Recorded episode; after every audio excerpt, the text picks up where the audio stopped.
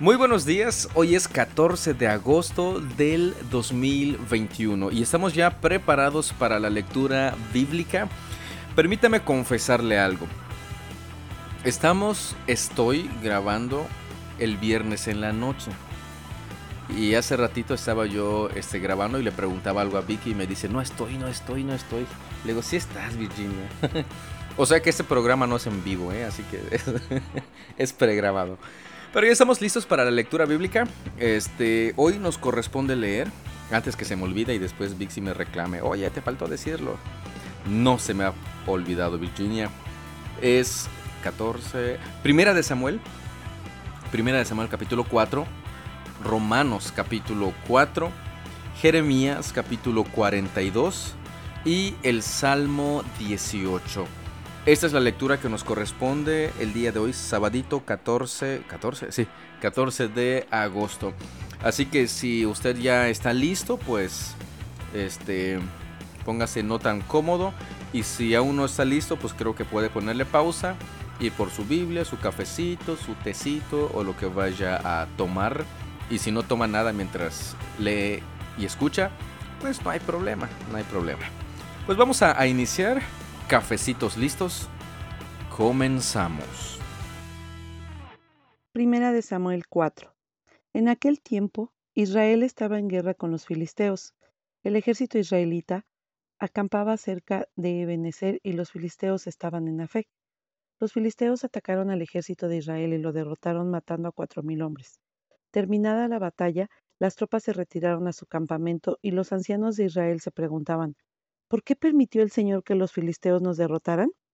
Después dijeron, traigamos de Silo el arca del pacto del Señor. Si la llevamos con nosotros a la batalla, nos salvará de nuestros enemigos. Así que enviaron a hombres a Silo para que trajeran el arca del pacto del Señor de los ejércitos celestiales, quien está entronizado entre los querubines. Los hijos de Elí, Ovni y Fines también estaban allí con el arca del pacto de Dios. Cuando los israelitas vieron que el arca del pacto del Señor llegaba al campamento, su grito de alegría fue tan fuerte que hizo temblar la tierra. ¿Qué estará pasando? se preguntaron los filisteos. ¿Qué es todo este griterío en el campamento de los hebreos? Cuando les dijeron que era porque el arca del Señor había llegado al campamento, entraron en pánico. Los dioses han llegado a su campamento, exclamaron. Esto es un desastre. Nunca antes nos hemos enfrentado a algo así. ¡Socorro! ¿Quién podrá librarnos de los dioses poderosos de Israel? Son los mismos dioses que destruyeron a los egipcios con plagas cuando Israel estaba en el desierto. Filisteos, peleen como nunca antes. Si no lo hacen, seremos esclavos de los hebreos, así como ellos han sido esclavos nuestros peleen como hombres. Así que los filisteos pelearon con desesperación y de nuevo derrotaron a Israel. La matanza fue grande. Ese día murieron treinta mil soldados israelitas. Los sobrevivientes dieron la vuelta y huyeron, cada uno a su carpa. Entonces los filisteos capturaron el arca de Dios y mataron a Ovni y a Fines, los dos hijos de Eli. Un hombre de la tribu de Benjamín corrió desde el campo de batalla y más tarde ese mismo día llegó a Silo. Había rasgado su ropa y echado polvo sobre su cabeza en señal de dolor. Elí esperaba junto al camino para oír noticias de la batalla, pues estaba tan preocupado por la seguridad del arca de Dios que le temblaba el corazón. Cuando llegó el mensajero y contó lo que había sucedido, un clamor resonó por todo el pueblo. ¿A qué se debe todo ese ruido? preguntó Elí. Entonces el mensajero corrió a donde estaba Elí quien tenía noventa y ocho años de edad y ya estaba ciego, y le dijo Acabo de llegar del campamento de batalla. Estuve allí hoy mismo. ¿Qué pasó, hijo mío? preguntó Elí. Israel fue derrotado por los filisteos, le contestó el mensajero. Masacraron a la gente. También mataron a sus dos hijos, Ofni y Fines, y capturaron el arca de Dios. Cuando el mensajero mencionó lo que había sucedido al arca de Dios, Elí cayó de espaldas de su asiento junto a la puerta. Se quebró la nuca y murió. Porque era viejo y demasiado gordo. Durante cuarenta años había sido el juez de Israel. La nuera de Elí, esposa de Fines, estaba embarazada y próxima a dar a luz. Cuando se enteró de que habían capturado el arca de Dios y que su suegro y su esposo habían muerto, entró en trabajo de parto y dio a luz. Ella murió después del parto, pero antes de que muriera, las parteras trataron de animarla, No tengas miedo, le dijeron, tienes un varón. Pero ella no contestó ni les prestó atención. Al niño le puso por nombre Icabod, que significa ¿Dónde está la gloria? Porque dijo, la gloria de Israel se ha ido. Le puso ese nombre porque el arca de Dios había sido capturada y porque murieron su suegro y su esposo. Y luego dijo, la gloria se ha ido de Israel, porque el arca de Dios ha sido capturada. Este es uno de los capítulos más tristes, se podría decir, más reveladores en la historia de Israel, en la historia que hasta estos momentos hemos leído. Y justamente están peleando los israelitas en contra de sus más acérrimos enemigos, que son los filisteos. Acuérdese la situación con Sansón, Sansón que ya hemos este, leído. Y pues ahora siguen en guerra con ellos y pues los filisteos era un ejército muy poderoso y en este caso pues estaban ganando prácticamente la batalla. Este, ¿por qué? Pues porque el Señor así lo estaba permitiendo. Pero fíjense, fíjense, los israelitas piensan, "Oye, pues vamos por el arca." Vamos a Silo para traer el arca del pacto y pues si lo llevamos con nosotros a la batalla nos salvará de nuestros enemigos. Fíjense cómo están utilizando el arca del pacto como un amuleto, como si el arca del pacto fuera la fuente y el origen de la salvación de Israel. ¿No es algo similar que a veces hacemos con nuestra Biblia? Lo abrazamos y lo ponemos a un lado de las cunas para este, que proteja y nos proteja nuestra casa y ponemos textos bíblicos para que los espíritus malignos no entren. Bueno, algo similar, algo similar hacemos como lo que estaban haciendo los israelitas en este entonces. Llevaron el arca del pacto este, pensando que de esta manera los filisteos iban a ser derrotados rápido y fácilmente. Bueno, cuando los israelitas se enteraron de que el arca ya estaba allá, dice que dieron un grito de alegría tan fuerte que hasta la tierra tembló. Obviamente esto iba a, hacer que los filisteos se preguntaran por qué tanto alboroto. Y cuando supieron que el arca del Señor había llegado, ellos, ellos temieron, dijeron, ah, caray, nunca nos habíamos encontrado o enfrentado con algo así. Y estaban pidiendo socorro, estaban asustados.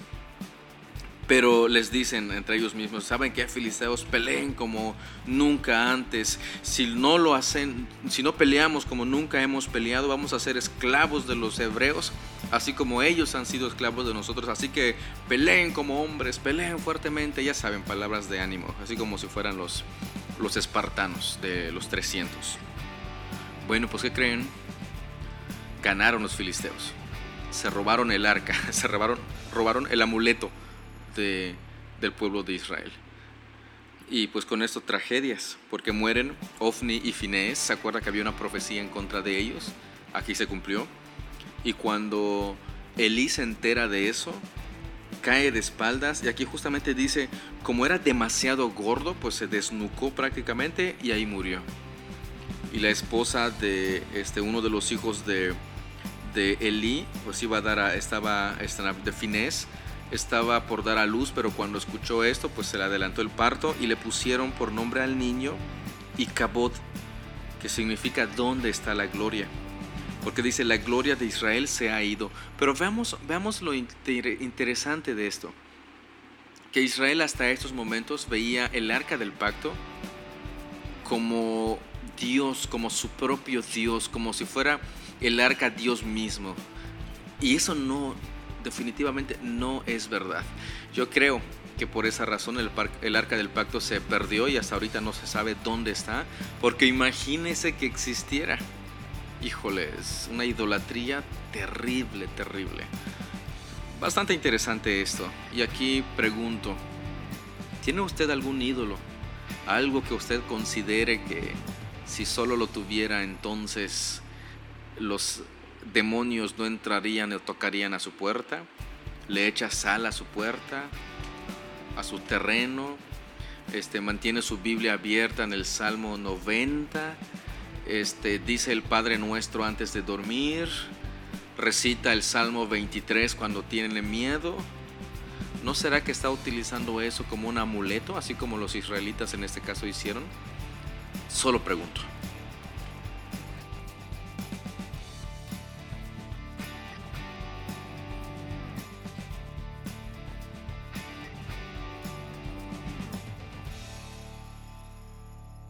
Romanos 4.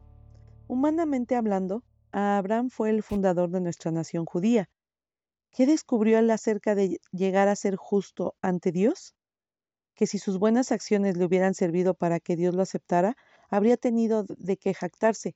Pero esa no era la forma de actuar de Dios, pues las escrituras nos dicen, Abraham le creyó a Dios y Dios lo consideró justo debido a su fe. Cuando la gente trabaja, el salario que recibe no es un regalo, sino algo que se ha ganado. Pero la gente no es considerada justa por sus acciones, sino por su fe en Dios, quien perdona a los pecadores. David también habló de lo mismo cuando descubrió la felicidad de los que son declarados justos sin hacer esfuerzo para lograrlo. Oh, qué alegría para aquellos a quienes se les perdona la desobediencia, a quienes se les cubren los pecados. Sí, qué alegría para aquellos a quienes el Señor les borró el pecado de su cuenta. Ahora bien, ¿Es esta bendición solamente para los judíos o es también para los gentiles incircuncisos? Como venimos diciendo, Dios consideró a Abraham justo debido a su fe. Pero ¿cómo sucedió esto? ¿Se le consideró justo solo después de ser circuncidado o fue antes? Es evidente que Dios aceptó a Abraham antes de que fuera circuncidado. La circuncisión era una señal de que Abraham ya tenía fe y de que Dios ya lo había aceptado y declarado justo aún antes de que fuera circuncidado. Por lo tanto, Abraham es el padre espiritual de los que tienen fe, pero no han sido circuncidados. A ellos se les considera justo debido a su fe, y Abraham también es el padre espiritual de los que han sido circuncidados, pero solo si tienen la misma clase de fe que tenía Abraham antes de ser circuncidado. Obviamente, la promesa que Dios hizo de dar toda la tierra a Abraham y a sus descendientes no se basaba en la obediencia de Abraham a la ley, sino a una relación correcta con Dios, la cual viene por la fe. Si la promesa de Dios es solo para los que obedecen la ley, entonces la fe no hace falta y la promesa no tiene sentido, pues la ley siempre trae castigo para los que tratan de obedecerla. La única forma de no violar la ley es no tener ninguna ley para violar. Así que la promesa se recibe por medio de la fe. Es un regalo inmerecido. Y vivamos o no de acuerdo con la ley de Moisés, todos estamos seguros de recibir esta promesa si tenemos una fe como la de Abraham, quien es el padre de todos los que creen. A eso se refieren las escrituras cuando citan lo que Dios le dijo. Te hice padre de muchas naciones. Eso sucedió porque Abraham creyó en el Dios que da vida a los muertos y crea cosas nuevas de la nada. Aun cuando no había motivos para tener esperanza, Abraham siguió teniendo esperanza porque había creído en que llegaría a ser el padre de muchas naciones, pues Dios le había dicho, esa es la cantidad de descendientes que tendrás, y la fe de Abraham no se debilitó a pesar de que él reconocía que, por tener unos cientos años de edad, su cuerpo ya estaba muy anciano para tener hijos, igual que el vientre de Sara. Abraham siempre creyó la promesa de Dios sin vacilar, de hecho, su fe se fortaleció aún más y así le dio gloria a Dios. Abraham estaba plenamente convencido de que Dios es poderoso para cumplir todo lo que promete, y debido a su fe, Dios lo consideró justo. Y el hecho de que Dios lo considerara justo no fue solo para beneficio de Abraham, sino que quedó escrito también para nuestro beneficio, porque nos asegura que Dios nos considerará justos a nosotros también si creemos en Él, quien levantó de los muertos a Jesús nuestro Señor, él fue entregado a la muerte por causa de nuestros pecados y resucitado para hacernos justos a los ojos de Dios. Este es uno de los capítulos favoritos míos en este, en este libro de, de Romanos. Este, ¿Por qué favorito? Porque justamente aquí el apóstol Pablo menciona clara y directamente en qué momento Abraham fue justificado por su fe después de ser circuncidado o antes de ser circuncidado. Es bien interesante que aquí el apóstol Pablo aclara y dice que justamente este Dios aceptó a Abraham antes de que fuera circuncidado. Por lo tanto, Abraham dice es este, perdón, la, la circuncisión era una señal de que Abraham ya tenía fe porque Dios ya lo había aceptado este, y declarado justo antes de que él fuera circuncidado. Y aquí es algo bien interesante. ¿Quién aceptó a quién? ¿Abraham a Dios o Dios a Abraham? bastante interesante lo que, lo que nos menciona. Entonces aquí presenta a Abraham como el padre espiritual de los que tienen fe, pero que no han sido circuncidados, o sea, los que no somos judíos. Pero también es el padre espiritual de los que han sido circuncidados. Pero solamente es padre de ellos si tienen la misma clase de fe que tuvo Abraham antes de ser circuncidado. Es bien interesante esto porque recuerda que había grupos religiosos, no, no, grupos religiosos, estaban los, los creyentes judíos que decían que para que realmente pudieran ser salvos tenían que cumplir con todos los requisitos de la ley, tenían que circuncidarse. Y eso obviamente llevaba a cumplir cada aspecto de la ley. Pero aquí el apóstol Pablo está diciendo, no, la justificación es por la fe únicamente, la fe en Jesús. Jeremías 42. Entonces los líderes militares, incluidos Juanán, hijo de Carea, y Jesanías, hijo de Osaías, junto con todo el pueblo, desde el menos importante hasta el más importante, se acercaron a Jeremías el profeta y le dijeron, Por favor, ora al Señor tu Dios por nosotros. Como puedes ver, somos un pequeño remanente comparado con lo que éramos antes. Ora que el Señor tu Dios nos muestre qué hacer y a dónde ir. Está bien, contestó Jeremías, oraré al Señor su Dios, como me lo han pedido, y les diré todo lo que él diga, no les ocultaré nada. Ellos dijeron a Jeremías, que el Señor tu Dios sea fiel testigo contra nosotros si rehusamos obedecer todo lo que Él nos diga que hagamos. Nos guste o no, obedeceremos al Señor nuestro Dios, a quien te enviamos con nuestro ruego, pues si le obedecemos, todo nos irá bien. Diez días más tarde, el Señor le dio a Jeremías la respuesta. Así que él mandó a buscar a Joanán, hijo de Carea, a los demás líderes militares y a todo el pueblo, desde el menos importante hasta el más importante. Les dijo, Ustedes me enviaron al Señor, Dios de Israel, con su petición, y esta es la respuesta. Permanezcan aquí en esta tierra. Si lo hacen, los edificaré y no los derribaré. Los plantaré y no los desarraigaré pues lamento todo el castigo que tuve que traer sobre ustedes. No teman más al rey de Babilonia, dice el Señor, pues yo estoy con ustedes, los salvaré y los libraré de su poder. Seré misericordioso con ustedes al hacer que Él sea amable para que les permita quedarse en su propia tierra. Sin embargo, si se niegan a obedecer al Señor su Dios y dicen, no nos quedaremos aquí, sino que iremos a Egipto donde estaremos libres de guerra, de llamados a las armas y de hambre, entonces escuchen el mensaje del Señor al remanente de Judá. Esto dice el Señor de los ejércitos celestiales, Dios de Israel. Si están decididos a irse a Egipto y vivir allí, la misma guerra y el mismo hambre que temen los alcanzará y allí morirán. Este es el destino que le espera a quien insista en irse a vivir a Egipto. Efectivamente, morirán por guerra, enfermedad y hambre. Ninguno escapará del desastre que traeré sobre ustedes allí. Esto dice el Señor de los ejércitos celestiales, Dios de Israel. Así como se derramó mi enojo y mi furia sobre la gente de Jerusalén, así se derramará sobre ustedes cuando entren a Egipto. Serán objeto de condenación, de horror, de maldición y de burla, y nunca más volverán a ver su tierra natal. Escuchen, ustedes que forman el remanente de Judá, el Señor les ha dicho, no se vayan a Egipto, no olviden la advertencia que hoy les di pues no fueron sinceros cuando me enviaron a orar al Señor su Dios por ustedes. Dijeron, solo dinos lo que el Señor nuestro Dios dice y lo haremos. Hoy les he transmitido exactamente lo que Él dijo, pero ustedes no obedecerán al Señor su Dios más que en el pasado. Así que tengan por seguro que morirán por guerra, enfermedad y hambre en Egipto, donde ustedes insisten en ir. En este capítulo de Jeremías encontramos a estos líderes guerrilleros que pues por temor a todo lo que había pasado, el asesinato del gobernador que había puesto Nabucodonosor, rey de Babilonia, pues temieron que viniera igual el ejército babilonio y los eliminara. Y entonces por eso decidieron huir a Egipto. Pero primero fueron con Jeremías y le dijeron, oye Jeremías, ora al Señor para que nos diga qué es lo que vamos a hacer. Y cualquier cosa que Él nos diga, nosotros lo vamos a hacer. Y pues el Señor les dijo, pues no huyan a Egipto, porque si van a Egipto, lo que están tratando de evitar allí los va a alcanzar. En cambio, si ustedes permanecen aquí, yo los voy a cuidar, ustedes van a prosperar, este, etcétera, etcétera. Pero me llama mucho la atención que en el verso 19 este, dice, escuchen ustedes que forman el remanente de Judá. El Señor les ha dicho, no se vayan a Egipto.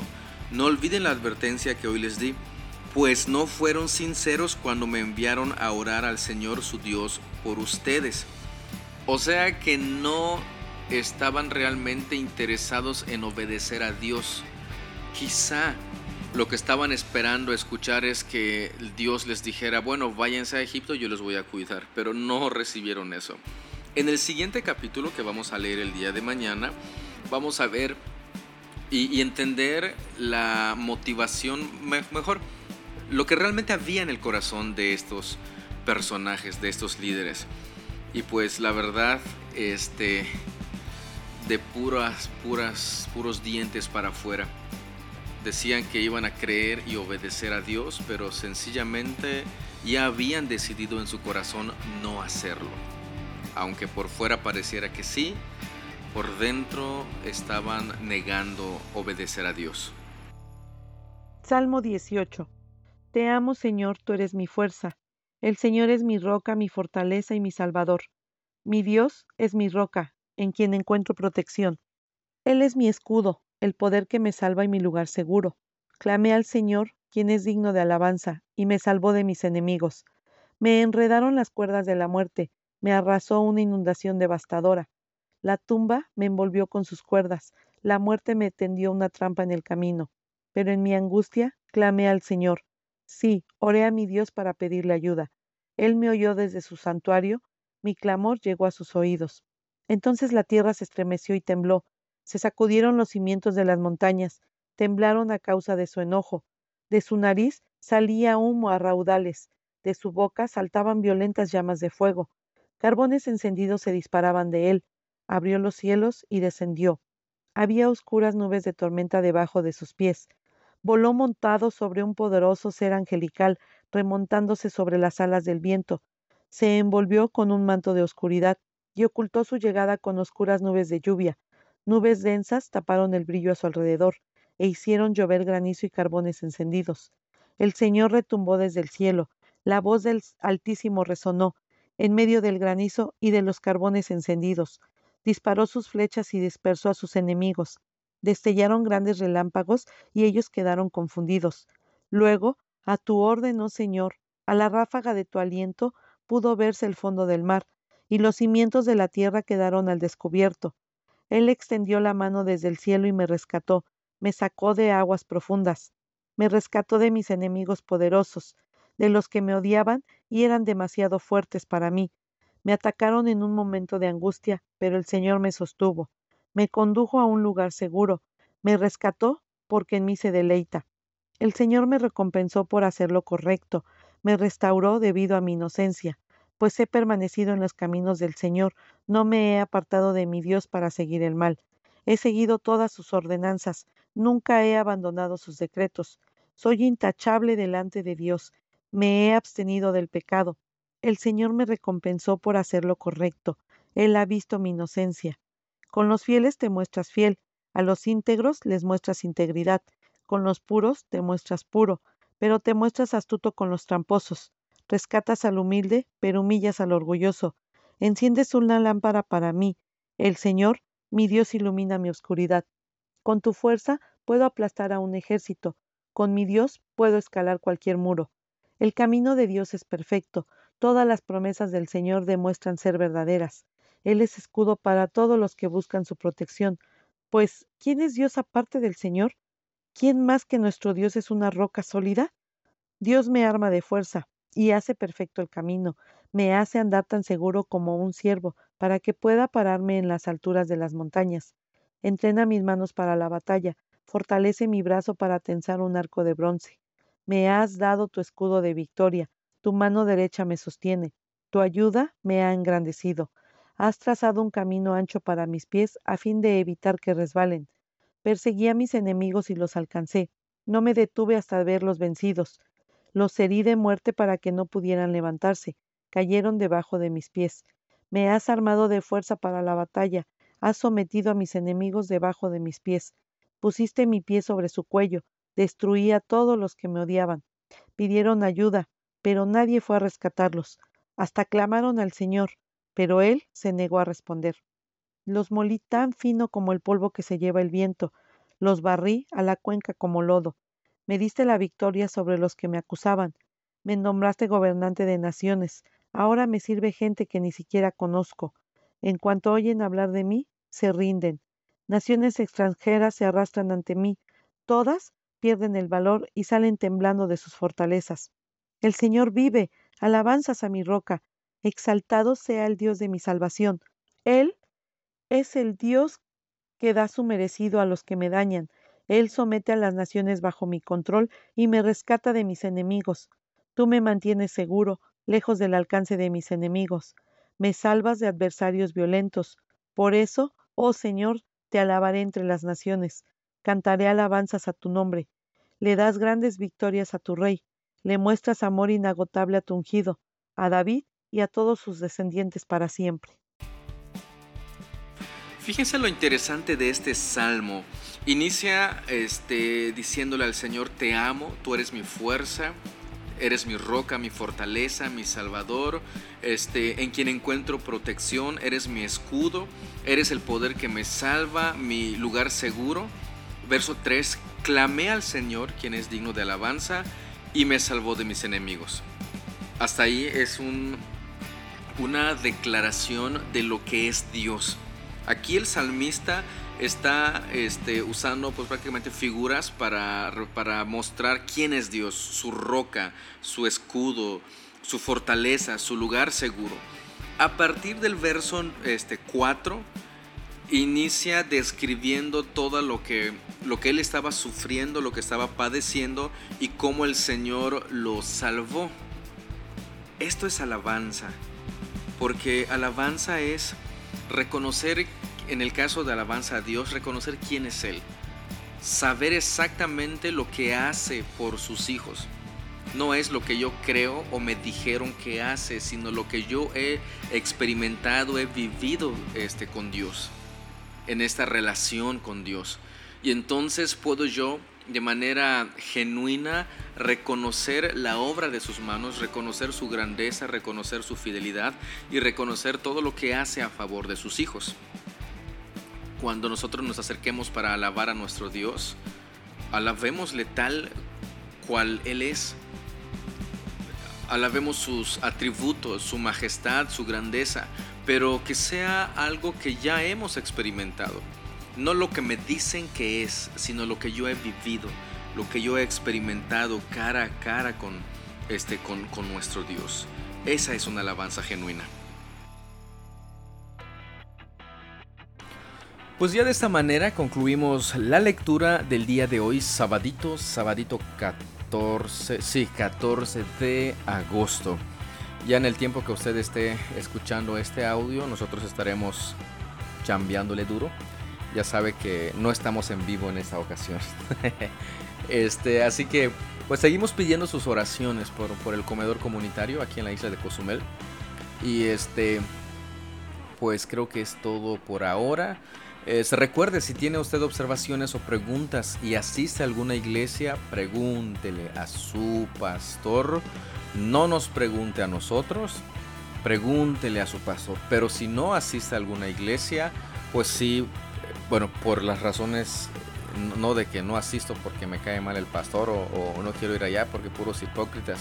Si es por esa razón, mejor arrepiéntanse. Pero si no asiste porque pues apenas está conociendo y quiere integrarse a una iglesia, pues sí puede preguntarnos a nosotros y también nosotros podemos apoyarle para encontrar una iglesia a la que usted pueda asistir, reunirse y finalmente tener un pastor para poder preguntarle.